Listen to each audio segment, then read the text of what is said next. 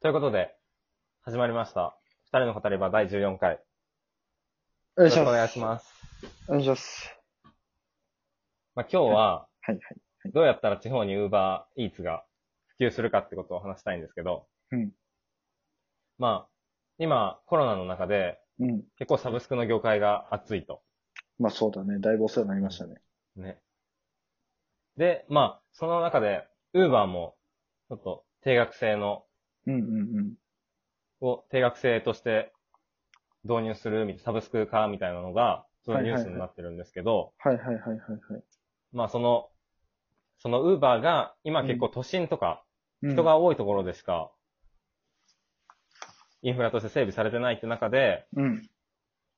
どうやったら地方にも普及できるだろうかっていう。多分すごいサービスだから、うん。地方で普及することによって、さらに社会がより良くなるんじゃないかなと考えてますね。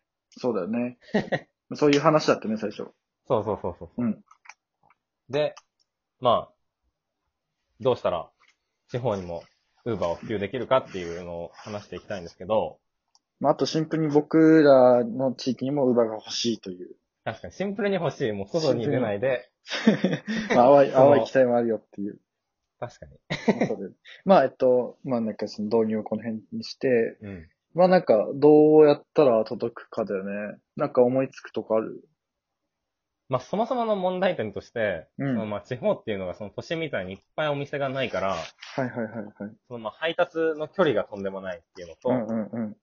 まあそもそも配達する人とうん。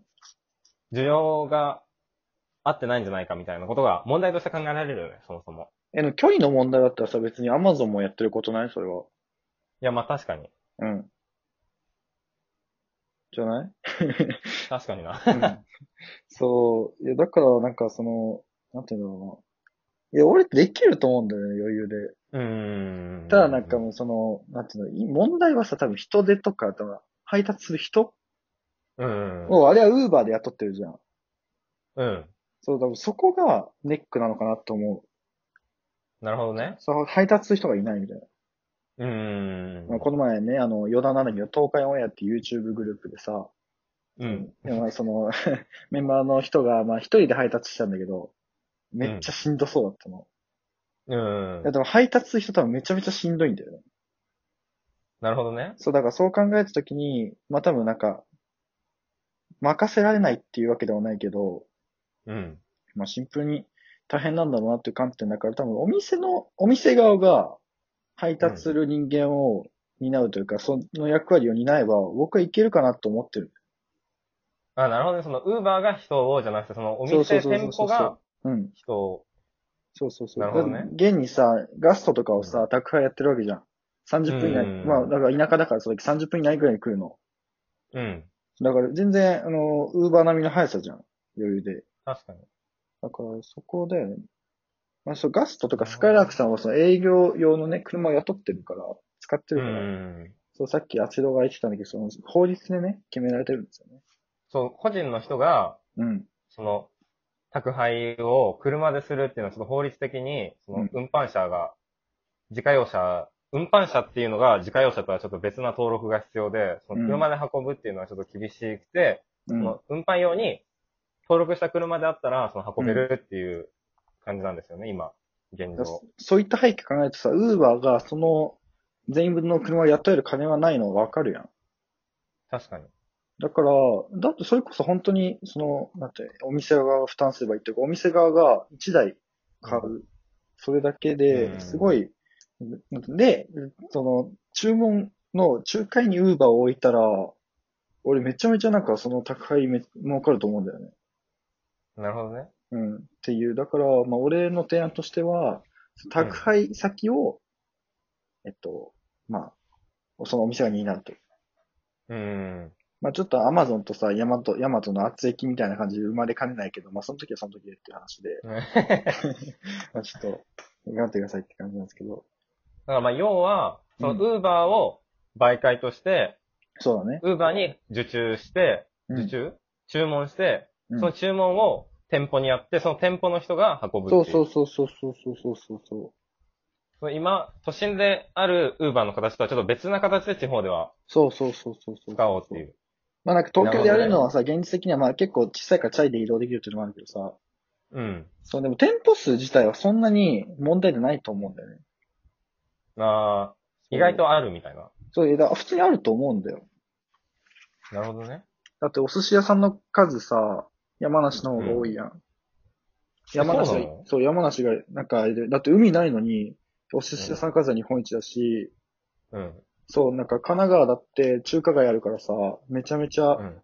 あまあ神奈川はそもそもウーバーあるけど、まあ厚木とかの田舎の方とかはさ、なんかウーバーないわけ、未だにね。ええ近くに中華街とかすごいお店がいっぱいあるのに。それでさっきの名古屋もそうだよね、多分。そうそうそう。名古屋はあるけど、岡崎にはないみたいな。愛知はないみたいな。うん。愛知、愛知は県ですよ、大丈夫ですか？確かに。そう、だからそういったのがあるのかなと思って、なるほどね。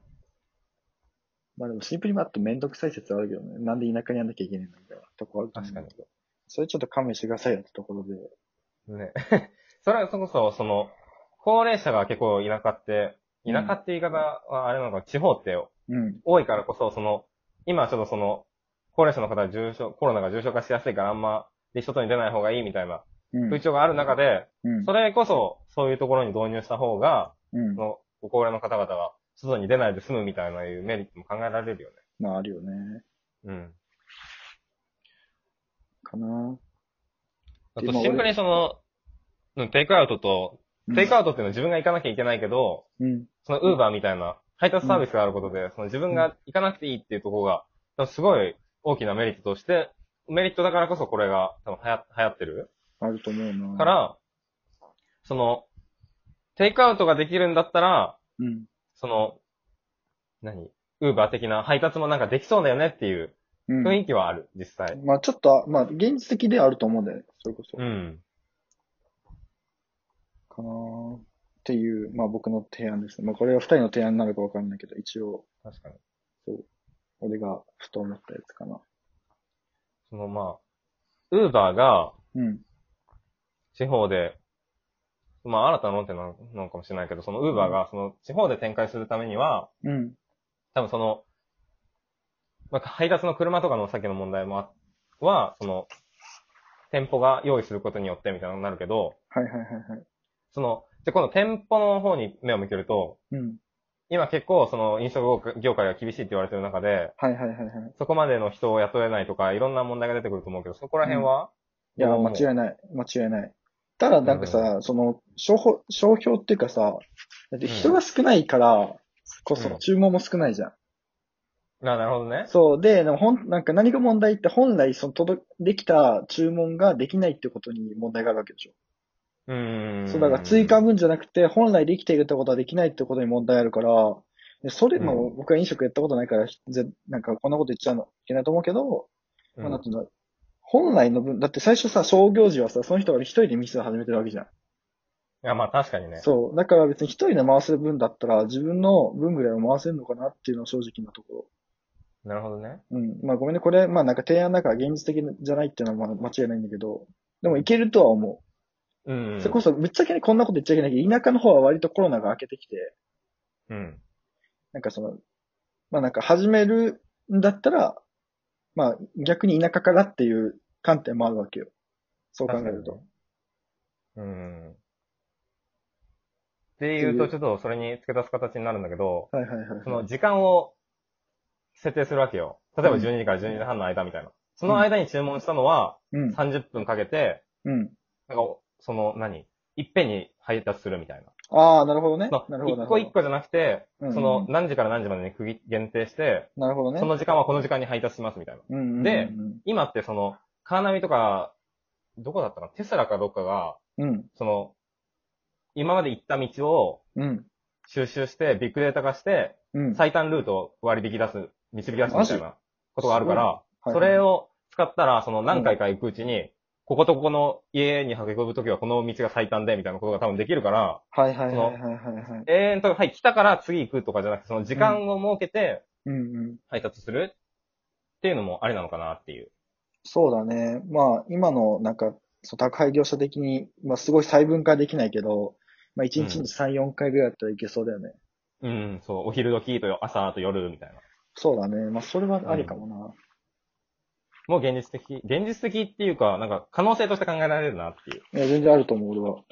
ね。うん。ってとこかな。そんな感じかな。まあ、割と面白い案が固まったんじゃないでしょうか、という。うん。なんかまあ、あのね、まあ大体あと1分ぐらいだから、なんか余談なんだけどさ、ソサイ、ソサイティ5.0っていう試みがあるの。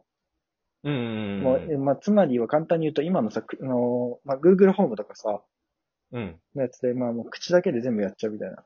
ああの、アレクサみたいな、アレクサみたいなやつね。そう、その試みとして一番取っかかりしやすいのが多分た宅配なんよ。